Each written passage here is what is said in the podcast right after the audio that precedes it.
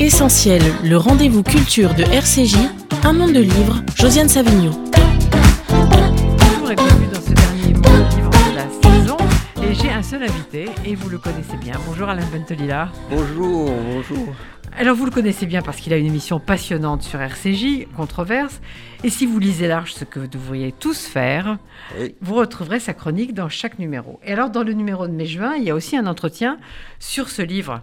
Nous ne sommes pas des bonobos, euh, qui, où il est déjà venu parler avec sa- Sandrine Seban à cette, Ouais. euh, dans cette radio, mais on va parler de tas d'autres choses. Et puis alors dans le numéro de juillet, que je vous montre parce qu'il est temps de l'acheter, euh, il a écrit une chronique qui m'a tellement enchantée sur l'écriture inclusive que j'ai eu envie qu'on en parle. Mais on va pas parler seulement d'écriture inclusive parce qu'il y a des tas d'autres sujets, des tas d'autres débats à propos de la langue, de l'écriture, de la lecture. Alors je voudrais lire le début de l'avant-propos de Nous ne sommes pas des bonobos. De la sauvegarde des langues minorées, interdites d'écriture, au combat contre la précarité linguistique programmée dès l'enfance, ma seule ambition aura été, tout au long de ma carrière professionnelle, de servir la cause du verbe en le plaçant au centre exact de l'humanisme. Ce livre est l'aboutissement d'un engagement constant et d'une longue réflexion. Alors c'est peut-être à cause de cette longue réflexion que c'est un livre lumineux, Alain Bentolila. Donc parmi tous les débats autour du langage aujourd'hui, il y en a un premier qui porte sur la question le langage est-il finalement, comme le disent certains maintenant, un instrument de communication semblable à celui des autres espèces? Ben, euh, D'abord, merci Josiane de m'inviter, merci de m'avoir lu. Tu, ne peux pas imaginer combien c'est réconfortant d'avoir en face de soi une, journaliste de renom euh, qui a pris le soin de lire un livre et qui donc avec qui je peux en parler. Euh, c'est de plus en plus rare. Autant te Pas. RCJ, pas RCJ. Allez. Pas RCJ, Pas mais- RCJ, mais, mais c'est rare. Et, et- et donc, et donc euh, cette, idée, c'est- cette idée du devoir du journaliste de, de lire le, le livre de ses invités pour en parler est quelque chose qu'on doit rappeler tout le temps. C'est très important. Alors, euh, la, la question que, que tu poses, c'est la première que je pose dans le livre, en fait, hein, qui, qui est en fait, est-ce que finalement, la- le langage, euh, c'est euh, un parmi d'autres, hein, un, un instrument de communication parmi d'autres, un peu plus abouti, parce que euh, nous avons, nous, une glotte qui est au, au fil des, des- du temps remontée, et par conséquent qui nous permet d'articuler un certain nombre de sons que les animaux ne peuvent pas, les perroquets un peu, un peu plus, mais la plupart des animaux ne peuvent pas le faire. Euh, est-ce et, et que, euh, d'autre part, euh, bah, les animaux ayant, vivant dans une société beaucoup moins complexe, beaucoup moins riche d'interactions, n'ont pas eu besoin de développer cet instrument de communication autant que le langage. Je, très exactement, très honnêtement, je, te dirais de façon claire, non. Euh, il- y a une rupture absolue euh, né- nécessaire, nécessaire, essentielle entre euh, le langage humain et les, instruments de communication, les formes, les modes de communication des animaux, quels qu'ils soient. Et il n'est pas, pas question de refuser aux, aux- aux animaux la capacité de, euh, de, de communiquer entre eux. On, le sait très bien. Euh, les, grands singes bonobos, euh, par exemple, les chimpanzés, devant un tableau avec des, des centaines, des centaines d'icônes, sont capables de désigner une icône en fonction de leur demande, en fonction de ce qu'ils de ce qu'ils voient, donc reconnaissance de ce qu'ils voient et aussi euh, exigence pour obtenir telle et telle chose à manger, etc. Évidemment, euh, un fameux euh, grand singe qui s'appelait Kanzi avait la possibilité de dépasser 250 usages d'icônes. Et donc, d'icônes, pardon. Ça, c'est mon, mon vieil, mon vieil accent pied noir qui revient. C'est beau. C'est beau.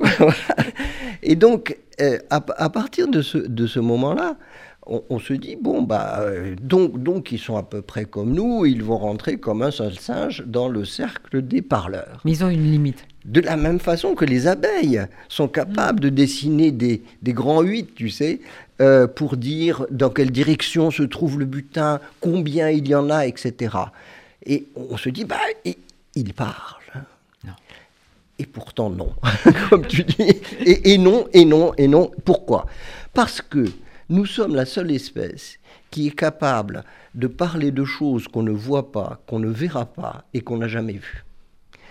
C'est ça le propre du langage. Il y avait une chose que je retiendrai, le propre du langage, le fait qu'il est le propre de l'homme, c'est le fait qu'il est capable de euh, parler de choses que nos yeux ne voient pas.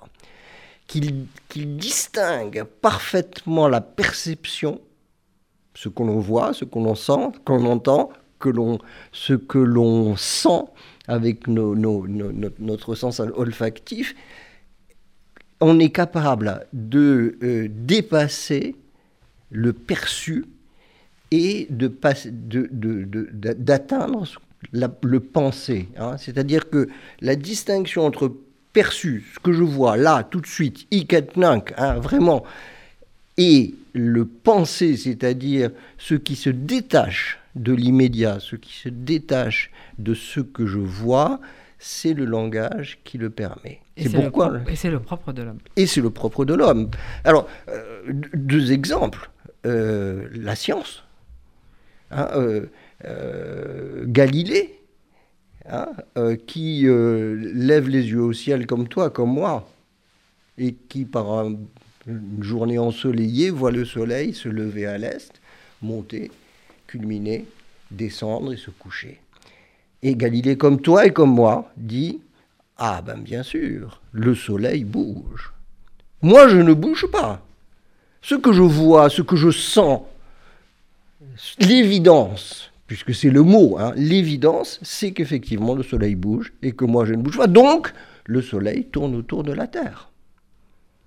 C'est l'évidence.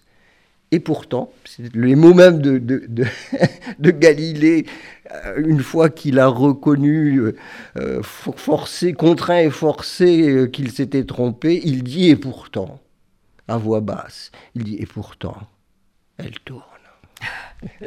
et, le et pourtant est formidable, parce que c'est tout ce qui le fait passer de ce qu'il voit, de ce que nous voyons, à ce que nous pensons et qu'on ne voit pas. Et la vérité est du côté, comme le disait si bien Platon, hein, je rappelle le mythe de la caverne, mais c'est comme ça, les apparences, méfiez-vous des apparences. Derrière les apparences et la vérité, il faut aller la chercher. Et donc, il, euh, Copernic, euh, pardon, Copernic d'abord, mais Galilée ensuite, va effectivement chercher la vérité par le langage et donner la vérité. Parce que ce, qui est formidable dans cette histoire de, de, Galilée qui dit « et pourtant la Terre tourne autour du Soleil ». Comment est-ce qu'il s'arrange pour faire passer cette idée dont personne ne veut? Il s'arrange parce que il la a du langue. Mal, quand même. Il a du mal au départ. Ah, il a du mal. N'empêche que, si tu veux, il va aller en prison, il va avoir tout, il va être excommunié, il va. Bon. Sauf qu'ils ont compris ce qu'il voulait dire. C'est-à-dire qu'il a été compris au plus juste de ses intentions parce que la langue française, comme la plupart des langues, pas de la même façon, mais en tout cas la langue française, la, la langue italienne, lui permettait de, de, s'appuyer sur une règle de grammaire simple. Si un nom se trouve avant un verbe, il est l'agent du verbe. Et quand je te dis la Terre tourne autour du Soleil, que tu sois d'accord, pas d'accord, tu m'as compris comme je voulais. Après, tu me mets en prison, tu me, tu, tu, tu me décapites, tu fais ce que tu veux, il n'empêche que tu as compris ce que je voulais euh, dire. Ça, c'est ça, c'est le premier exemple. Le deuxième exemple, c'est la poésie. Comment, comment dire la terre est bleue comme une orange sans cette force du langage qui se détache du perçu? Personne ne voit la terre bleue, personne ne la voit en plus bleue comme une orange. Et c'est tellement beau. Mais cette beauté qu'on retrouve dans la poésie, pas seulement sur les, dans, euh, chez les surréalistes, mais chez, chez, chez, le poète, le poète qui, qui, qui qui peint par la langue un, paysage que ses yeux n'ont jamais vu et ne verront jamais. Voilà, voilà ce que c'est que le langage. Voilà en quoi il n'est pas réductible du tout à ce que euh, peuvent, ce à quoi peuvent prétendre euh, les animaux, qui ont toute mon amitié, toute mon empathie, mais ne confondons pas. C'est cette idée selon laquelle on, leur, on, on, serait vraiment euh, tellement totalitaire, hein, tellement anthropocentriste en, en, leur déniant le langage. Non, ils n'ont pas le langage, point à la ligne. Mais alors justement, à propos du langage, vous entrez aussi dans un autre débat. Est-ce que ce langage est le résultat de l'évolution ou est-ce que c'est un don de Dieu? Alors, ça, c'est une deuxième grande question formidable, bien sûr. Tu, tu, tu, enfin, vraiment, je te remercie de, sortir ces questions hein, essentielles.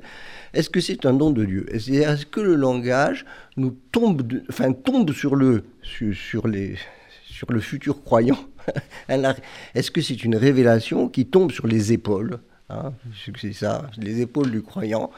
Ou bien est-ce que c'est les hommes auraient été choisis voilà. par rapport aux animaux Peut-être la meilleure façon d'y répondre, c'est peut-être de, revenir à, un thème sur le, enfin, que, autour duquel j'ai tourné pendant des années qui, et que, qu'on retrouve dans mes livres. C'est un peu le fil rouge de, de, mes livres, de travailler sur la tour de Babel. Mmh. Euh, la tour de Babel, c'est, c'est, c'est la question que je me suis posée tout le temps. Et, ma, vision de la tour de Babel a beaucoup évolué. Euh, donc euh, la Genèse, hein, euh, des, des, hommes font cuire des briques et puis se mettent à, construire une tour qui doit monter plus haut que les cieux. Voilà. Bon. L'histoire serait que euh, euh, Dieu euh, en prend ombrage et leur reproche leur vanité, leur orgueil et les punit en, en dispersant, dispersant les langues et les hommes. Voilà. Et donc, ce faisant, effectivement, il rend le plus bel hommage possible, ce Dieu-là rend le plus bel hommage possible à, au langage. Puisqu'il fallait que le langage fut dispersé pour que les hommes ne puissent pas accéder à la compréhension et donc à essayer de percer des secrets qui normalement qui qu'ils ne voulaient pas voir euh, révélés. Et donc ça c'est la tour de Babel. Et la tour de Babel, pour moi, c'est au contraire le grand hommage rendu aux hommes qui, euh, c'est un symbole, hein, c'est un symbole bien entendu, c'est une allégorie, qui euh, dit, ben voilà, euh, les hommes, forts de leur langage, Dieu a donné, enfin, dans, je ne mhm. crois pas que Dieu ait donné quoi que ce soit, mais peu importe. Si Dieu a donné le langage aux hommes, c'est pour qu'ils s'en servent. Ils s'en servent en bâtissant la tour de Babel, c'est-à-dire une tour dont chaque étage est une, une conquête euh, particulière sur l'obscurité des choses. Et donc, euh, on, entend ces, ces, gens qui, qui, bâtissent cette tour les uns après les autres, qui euh, discutent, qui disputent et qui finalement se disent euh, et si euh, le Soleil ne tournait pas autour de la Terre et que c'était le contraire, si la Terre était ronde et pas plate, et si, et si, et si, et si nous faisions des enfants et que nous les éduquions, et si, et si, et si, et cette, cette capacité de dialogue, pour moi, la tour de Babel, c'est la constitution de l'intelligence collective. C'est l'intelligence collective qui se construit. On construit la tour de Babel et l'intelligence se construit par ce dialogue formidable permis par la communauté de langage. Et c'est pour ça que Dieu, pas bête, hein, dit Allez, dégagez-moi tout ça, vous n'aurez plus la même langue. Et comme vous n'aurez plus la même langue, vous ne venez pas m'ennuyer hein, avec vos, tentatives ridicules de venir dans mon jardin regarder ce qu'il y a. De... Non. Et c'est fini. Moi, je ne peux pas imaginer un Dieu, croyant ou pas croyant, mais je ne peux pas imaginer un Dieu. L'idée de Dieu est pour moi incompatible avec cette, attitude-là. Hein. L'idée de Dieu, c'est au contraire d'encourager les hommes à euh, aller vers de plus en plus de connaissances, de leur dire effectivement que en allant conquérir la connaissance, il faut faire attention, qu'il y a des principes et des valeurs. Dieu est du côté des valeurs, il n'est pas du côté de l'interdiction. Dieu permet, mais pas n'importe quoi. C'est ça la, vraie... Donc en fait, pour moi, c'est cette idée hein, de, de, la tour de Babel, c'est ce qui peut peut-être répondre à, la question que tu me poses, et qui est en fait que, effectivement, euh, Dieu ne tombe, le, le, verbe ne tombe pas. Sur les épaules. Ah non, le verbe ne tombe pas. Et d'ailleurs, il y a, dans, le livre, à un moment donné, j'ai un petit chapitre clin d'œil, en fait, sur, sur la question de l'analphabétisme de Dieu, qui est très, très iconoclaste, je, le reconnais, mais c'est pour faire rire mon, lecteur. Mais je, pense qu'effectivement, euh, s'il y a eu écriture, s'il y a eu écriture, et il y a eu écriture, il n'y a pas très longtemps, 3500 hein, ans, 4000 grands max.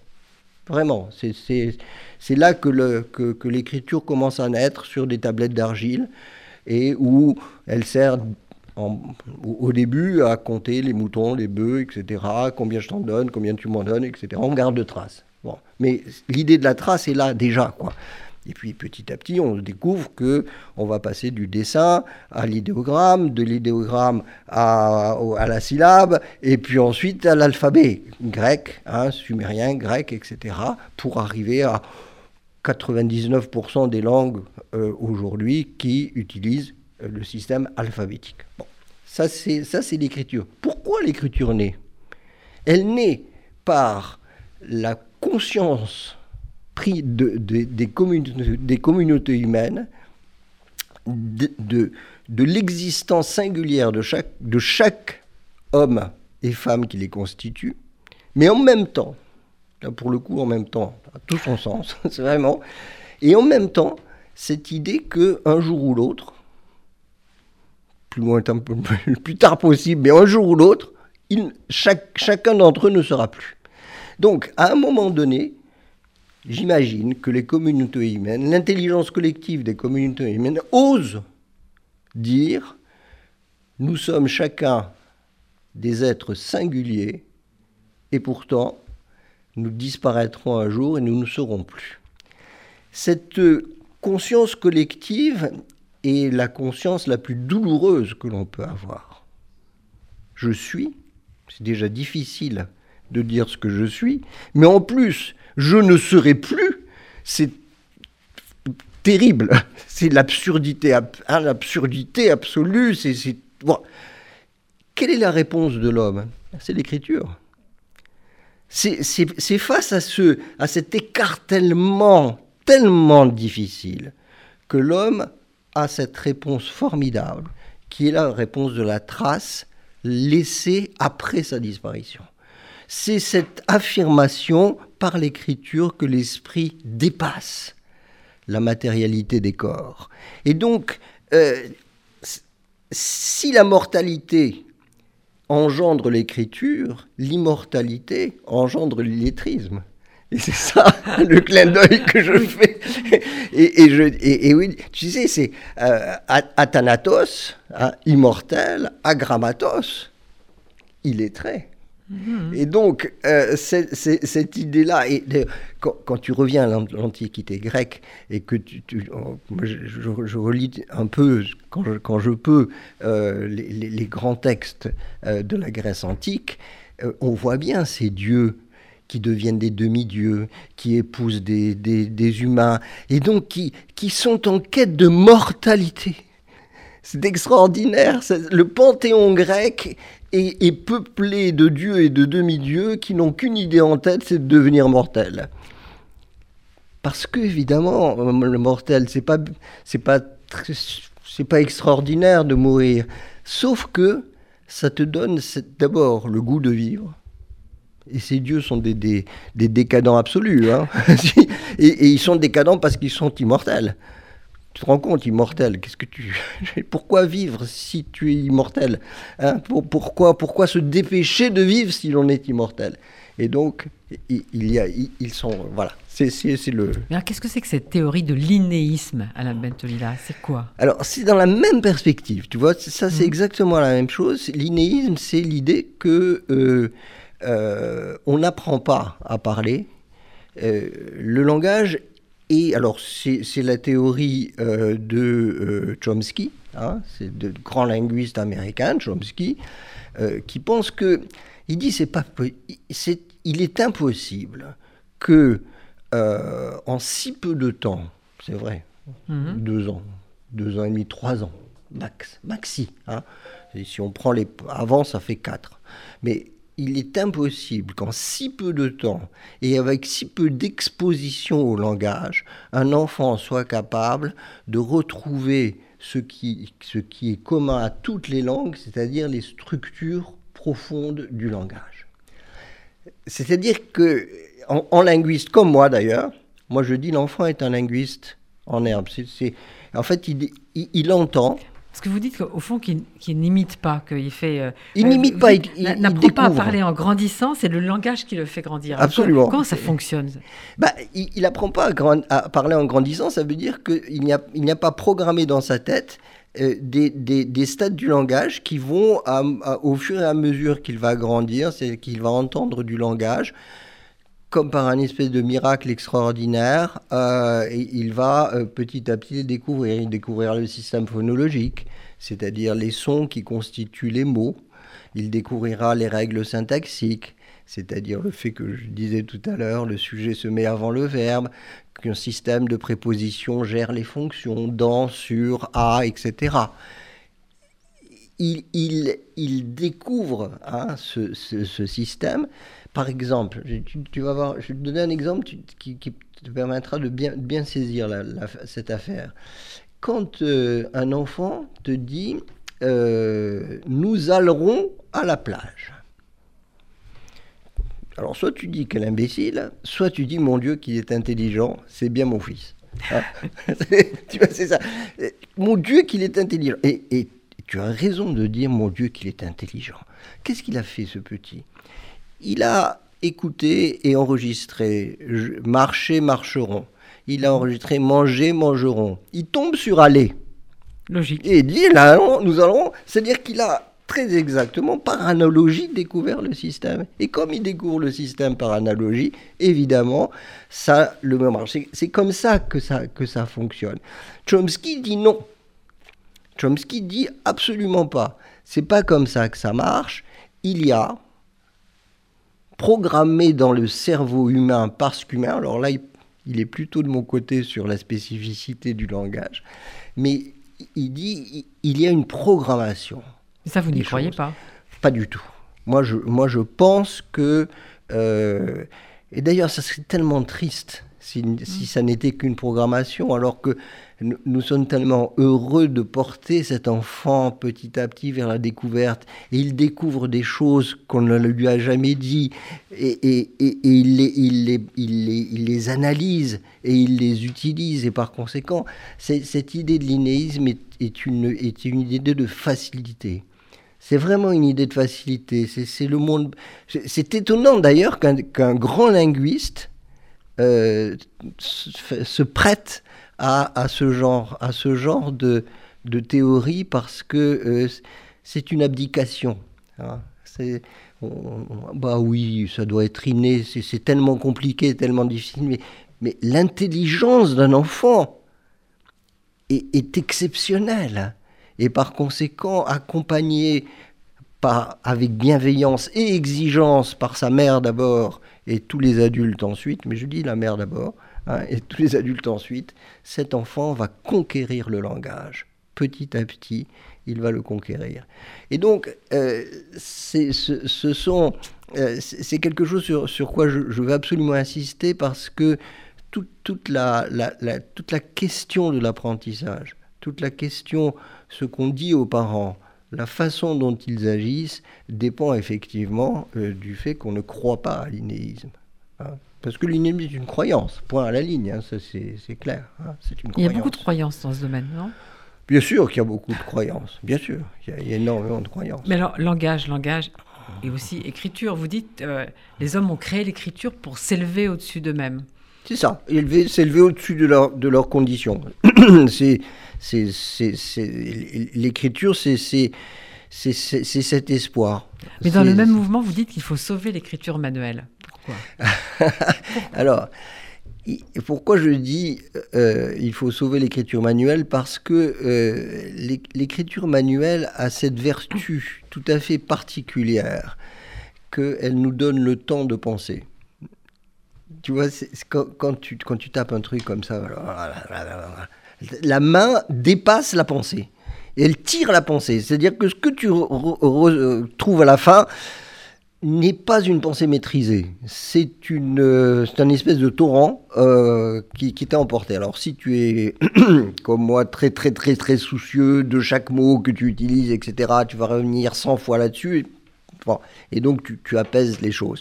Mais autrement, effectivement, le, taper, sur, taper sur clavier, voire sur écran, est quelque chose qui ne permet pas à la pensée d'avoir le temps. hein. Quand, quand tu, quand, quand tu écris, tu formes tes lettres. Alors ça, la première chose. La deuxième chose, c'est que quand tu écris à la main, ton écriture est toujours singulière. C'est-à-dire que tu fais, tu, tu- dessines le A de façon différente de la façon dont moi je dessine le P, le truc, etc. Nous avons des, des- des tracés de lettres différents. Et pourtant, décidément, c'était le mot-clé de, l'émission, et pourtant, on a euh, cette capacité de se comprendre. Parce que on fait attention. Quand j'écris, je fais attention à l'autre. C'est-à-dire, je pense à l'autre. Je pense au fait que j'ai une écriture singulière, que lui doit avoir une lecture qui est sans ambiguïté. Et donc, je vais m'appliquer.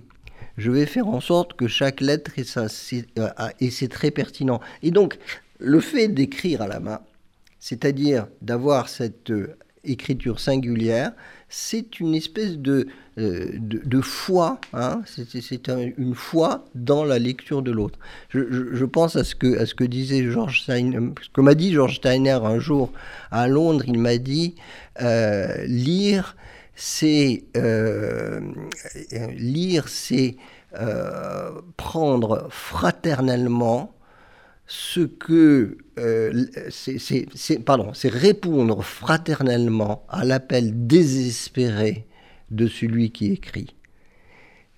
Lire, Mais tu vois. Vous vous dites lire, lire c'est apprendre à résister. Ça, ça me plaît mieux encore. Ouais, ouais. Lire, c'est apprendre à résister. Lire, c'est apprendre à résister Au- aussi, bien sûr que c'est apprendre à résister parce que euh, la lecture, c'est, ça n'est pas juste le décodage. La Oui, c'est pas, lecture, c'est pas regarder. des- Ça n'est pas regarder et, et- et émettre des sons. Ouais. On, on vit une époque aujourd'hui où les neurosciences ont tendance à nous pousser vers une définition de la lecture qui est une définition très proche du déchiffrage. Oui, on a l'impression que c'est déchiffrer des signes. Voilà. C'est pas ça, lire. Et, et- et les, autre- neurosciences, Ah autre bah oui, mais les, neurosciences te disent aujourd'hui, ah, ne vous en faites pas. Travaillez, travaillez, travaillez sur le décodage. Travaillez, travaillez sur le déchiffrage. Quand il aura, quand l'enfant aura atteint une fluidité, alors il comprendra. Et non, justement pas. Comprendre, ça s'apprend. Et, et, et, et c'est la question que tu poses, pourquoi lire, c'est résister? Pourquoi écrire, c'est résister? Parce que lire, c'est comprendre. Le fait de pouvoir oraliser de façon convenable n'est qu'un des moyens de comprendre. C'est le moyen, c'est un moyen de comprendre. La plupart d'entre nous, euh, j'allais dire grâce à Dieu, grâce à nous, euh, euh, sont capables de lire en silence. Et donc, la, compréhension est au centre exact de l'écriture. Mais comprendre, c'est quoi? Comprendre, dans, l'acte- de lire, c'est être capable à la fois d'interpréter un texte de façon singulière et de ne pas trahir son auteur. C'est-à-dire que quand, on lit un texte, c'est comme si on, pesait sa lecture sur une balance. Tu vois, sur le plateau de gauche, tu mets euh, tout ce qui fait que tu, tu es un- quelqu'un de, très singulier, de, différent de tout le monde. Tu as, tu as vu des choses que les autres n'ont pas vues, tu as entendu des choses que les autres n'ont pas entendues. Voilà, tu poses sur ta balance tout ce qui fait que tu liras ce texte comme personne d'autre. Et sur l'autre plateau, et c'est très important, tu vas poser tout le respect que tu as pour l'auteur et ce texte.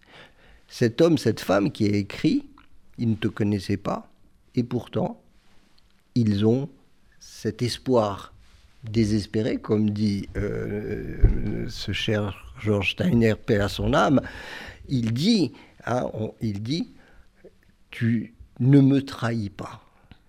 Hein. Interprète au plus profond de ton âme, mais ne me trahis pas parce que tu es mon seul espoir. Mais est-ce que c'est en perdition, ça, ce que vous êtes en train de dire, Alain Bentolina Bien sûr que c'est en perdition. Bien sûr que c'est en perdition. À la fois parce que les gens ont, perdu le courage de l'interprétation. Très encouragés par une société qui veut ne voir qu'une seule tête, au sens le plus vrai du terme, une seule tête. Pour, pour beaucoup de gens, un texte est un texte point à la ligne. À la limite, si tu veux comprendre, adresse-toi donc à quelqu'un d'autre, il va comprendre pour toi. Et cette idée de la liberté de compréhension, de, la liberté de, critique et d'esprit critique, hein, se faire ses propres, images, ses propres idées sur le, à travers les mots d'un autre, c'est quelque chose que l'on apprend peu et mal. Ça, c'est malheureusement euh, le, cas aujourd'hui. Mais aussi parce que les textes eux-mêmes sont des textes faibles, euh, creux, redondants. Bien souvent, tu, prends un livre et malheureusement, ça, ça, convient assez bien à la plupart des journalistes, pas la plupart, à quelques journalistes égarés, euh, c'est que en fait, ce livre peut se résumer à trois phrases. Ah, ça m'a toujours sidéré quand on dit fais le pitch d'un livre. Si on peut faire le, pitch, que le livre n'est pas bon pour moi. exactement, le, le, livre est nul parce que effectivement, le pitch d'un livre de, de 250 pages ça, ça marche pas. de sens. Mais alors, aussi dans, dans, ce livre et, dans votre travail, mm. vous parlez de, des nouveaux visages de l'illettrisme. C'est quoi ces nouveaux visages? Alors ça, c'est très, c'est très intéressant. tu as l'art de, de, de, pointer sur les choses qui, qui m'ont semblé les plus intéressantes de ce livre. Alors, pendant... Il y a 40, une cinquantaine d'années, les enquêtes que nous menions sur l'illettrisme, j'ai beaucoup travaillé sur l'illettrisme, hein, euh, donc euh, les, enquêtes que nous menions nous révélaient euh, à peu près 50 à 60% plutôt 60 que 50 d'ailleurs, 60% de, de, jeunes de 15 à 22 ans qui étaient des laborieux. C'est-à-dire qu'ils syllabaient, syllabe après syllabe après syllabe, construisant le mot dans l'oralisation besogneuse. Ils ne pouvaient pas lire. Et, comme, et comme, alors, il, il, pour eux, ils lisaient. Pour eux, ils lisaient. Sauf que la, la dépense cognitive qui était engagée dans le déchiffrage était tellement importante qu'il ne resterait plus de force cognitive pour comprendre. Et donc, le drame de l'illettrisme à ce moment-là était effectivement que il n'y avait pas ça, c'était il y a 30 ans, 30 ans? Une cinquantaine d'années. Une cinquantaine d'années. On a des, encore quelques enquêtes là-dessus, c'était très clair, mais ceux qui se souviennent, les, les, anciens instituteurs qui se souviennent, savaient que leurs élèves en difficulté, c'était des déchiffreurs besogneux, non compreneurs. Il, en 2005, nous menons avec mon équipe une enquête auprès de euh, la journée de, préparation à la défense. Euh, Donc, euh, les, jeunes de 16, à partir de 16 ans jusqu'à 20 ans, passent un test d'illettrisme. Je vais, décrocher ça euh, auprès du ministre de l'époque en lui disant il faut absolument. C'est la seule chance qu'on ait de savoir un petit peu comment les choses Et qu'est-ce qu'on fait? On leur demande de lire à haute On leur demande de lire un texte. À haute voix. Voilà. Et après, on, a euh, un certain. Bon, en difficulté, moins en difficulté. Donc, on, va dans un de ces centres et on décide de sélectionner 1000 jeunes parmi ceux qui étaient en difficulté forte et moyenne. Et on les reçoit chacun. On les reçoit chacun, les uns après les autres, et on leur donne un texte qu'on avait concocté, qui était un article de journal où on disait que euh, c'était un, jeune qui rentrait dans une pharmacie euh, et qui... Euh, pardon, je reprends. C'était un jeune qui travaillait dans une pharmacie. Et puis ce jeune, il était fou de soucoupes volantes. Il en construit une avec du carton, des fils de fer, etc. Il prend une photo, ils amènent la photo au laboratoire, le laboratoire égare la pellicule, ça se retrouve dans la presse et le lendemain, en première page, on lit une soucoupe volante a atterri dans notre village. Tu, vois le, grand, grand morceau de littérature. Mais simple, facile. On leur dit, vous lisez ça, et ensuite on en parle. Alors là, c'est tout le temps qu'il faut. Sur 1000 jeunes, alors ça, nous a pris, on, a travaillé là-dessus pendant 8 mois. Sur 1000 jeunes, plus de 70% nous ont euh, proposé une histoire complète, un début, un milieu, une fin. Sauf que ces histoires, n'avait rien à voir. Rien à voir avec le texte. Par exemple, tu vois, je donne un exemple, tu vois, c'est très très. C'est pour ça que je me suis trompé au début. il va, il va à la pharmacie. voilà. C'est le type qui va, qui rentre dans une pharmacie, il demande des produits, le pharmacien ne veut pas lui, lui donner, il se bagarre, les flics arrivent, ils l'emmènent en prison. Aucun rapport. Aucun rapport. Sauf qu'il y avait pharmacie. Le seul rapport, c'est le mot pharmacie, mot enseigne. Ça veut dire que c'est le seul qu'ils avaient compris dans le texte? Ils ont piqué un mot et ils ont raconté une histoire. Donc, ça veut dire que... En Mais ils savaient lire les signes quand même. Ils savaient lire les signes ou pas ben, En tout cas, si tu veux, quand on les observait, on les a filmés évidemment, euh, il, y avait un, balayage. Pour la plupart d'entre eux, il y avait un balayage qui faisait que sortaient de ce, de, de ce texte quelques mots ça leur suffisait parce qu'ils allaient immédiatement vers la construction d'une histoire.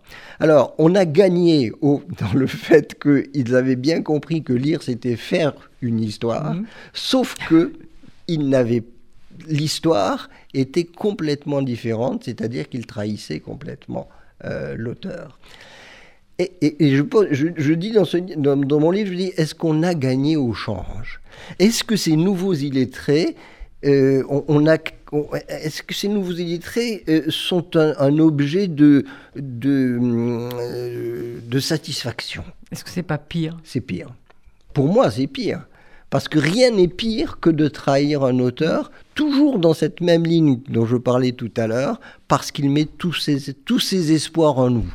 Hein, l'espoir désespéré de celui qui écrit. Cette phrase de, de, Georges Steiner me hante depuis qu'il me l'a offert. Justement, à la météo, je voudrais citer un petit passage que j'aime beaucoup de ce livre. Nous ne sommes pas des bonobos. Entre le conformisme d'un monde où ce sont toujours les loups qui mangent les chèvres et le pouvoir grammatical qui peut donner à la chèvre le rôle d'agent, c'est le second qui doit l'emporter. La victoire de la grammaire, c'est la victoire de l'intelligence d'un enfant sur l'évidence. Voilà, c'est ça. C'est exactement ça. Oui, ouais, c'est exactement ça. C'est vrai. Il faut militer pour la victoire de la grammaire. Il faut militer pour la victoire de la grammaire, mais non pas une grammaire de contrainte et non pas une grammaire de, de, de parquerisme et non pas une grammaire de, uniquement de règles, mais une grammaire qui donne euh, cette conscience que euh, utiliser la grammaire, c'est faire usage du pouvoir, c'est avoir le pouvoir, le pouvoir de dire des choses. Et on revient au tout début de notre conversation, de dire des choses que nos yeux ne voient pas, ne verront pas et n'ont jamais vues. C'est ça la grammaire. Euh, tu sais, on, a euh, un certain nombre de, d'institutrices qui travaillent avec moi ont, inventé sur, sur évidemment en travaillant avec moi sur, ces questions, ont inventé les ateliers de phrases rigolotes. Euh, les ateliers de phrases rigolotes, c'est des phrases comme euh, euh, le, chou a mangé la chèvre. Et, donc, les enfants ont pris l'habitude de, de, fabriquer des phrases de cet ordre-là, où un des groupes fonctionnels, le sujet, l'objet, etc., est incongru, bizarre. Et donc, il sort, et dans un deuxième point, on leur dit inventer un monde dans lequel ça serait possible. C'est bien. C'est exceptionnel. ces gamins sont d'une folle intelligence. Mais alors, Alain Bentelia, venons-en à ce débat sur le sexisme de la langue française et sur cette fameuse écriture inclusive qui devrait enfin assurer l'égalité entre les hommes et les femmes. Oui. Bon, toi comme moi, nous, ne sommes pas dupes.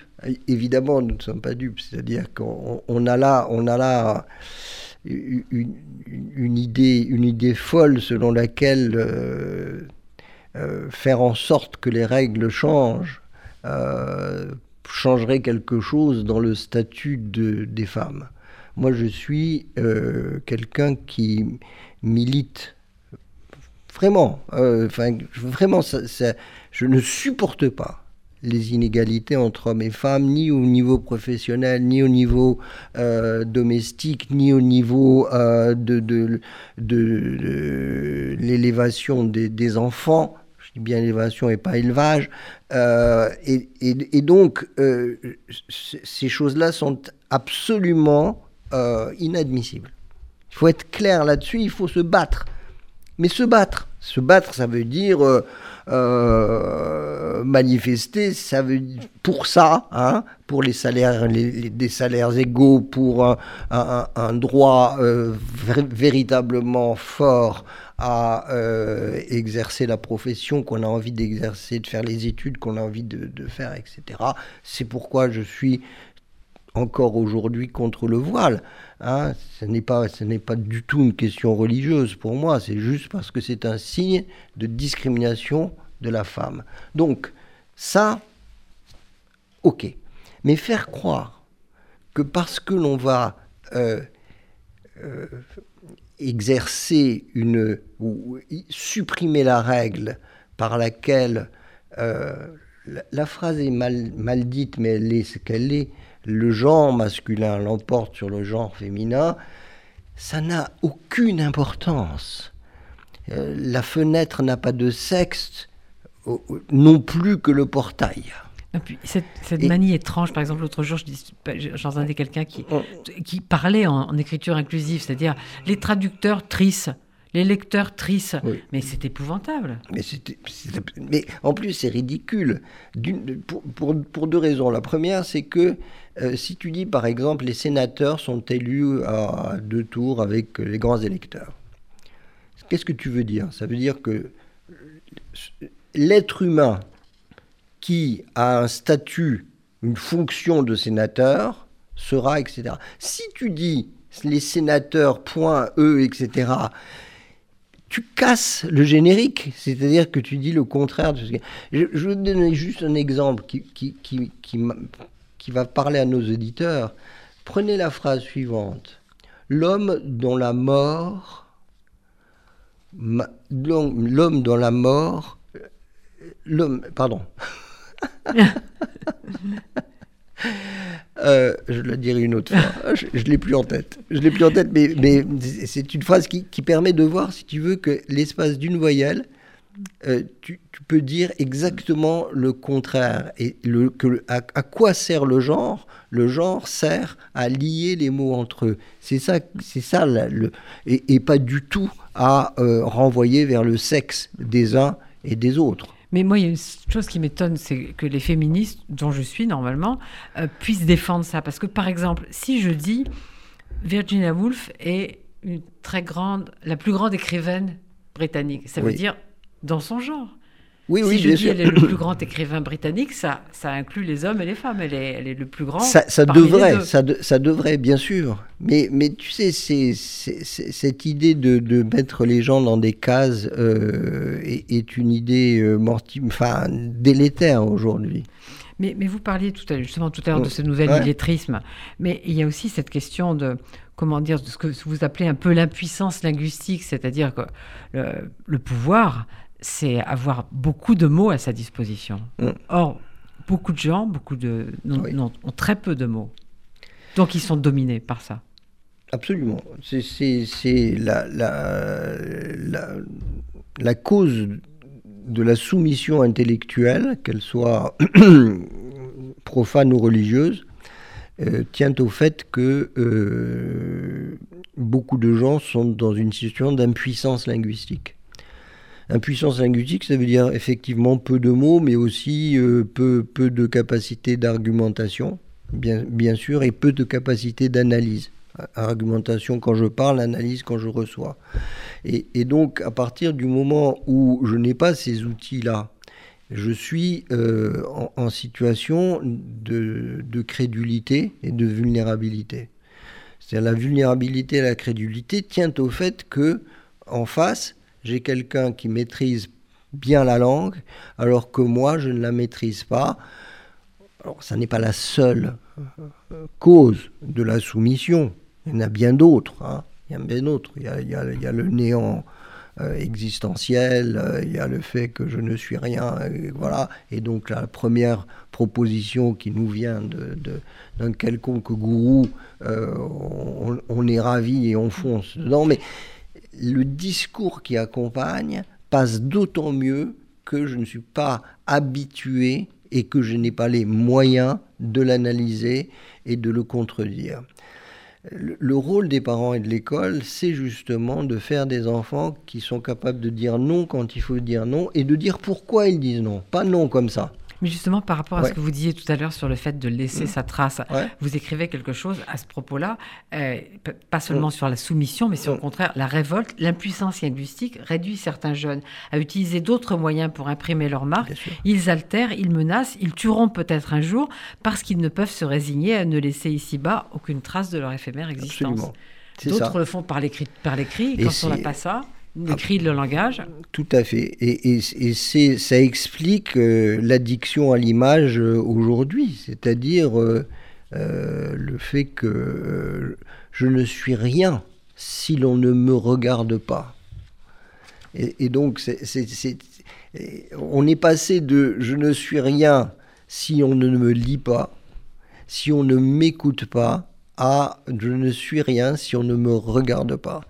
Et, ça explique enfin, ces dérives épouvantables euh, qui sont les dérives aujourd'hui des réseaux sociaux où l'on va euh, persécuter les, gens. Est-ce que ça veut dire faut-il se ressembler pour se parler?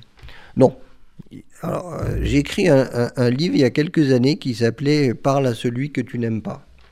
Et je, et je, disais, en fait, la langue n'est pas faite pour parler à celui qui me ressemble. Certainement pas. La langue est faite pour parler à celui qui est différent de moi, et j'ose le dire à celui que je n'aime pas et qui me le rend bien.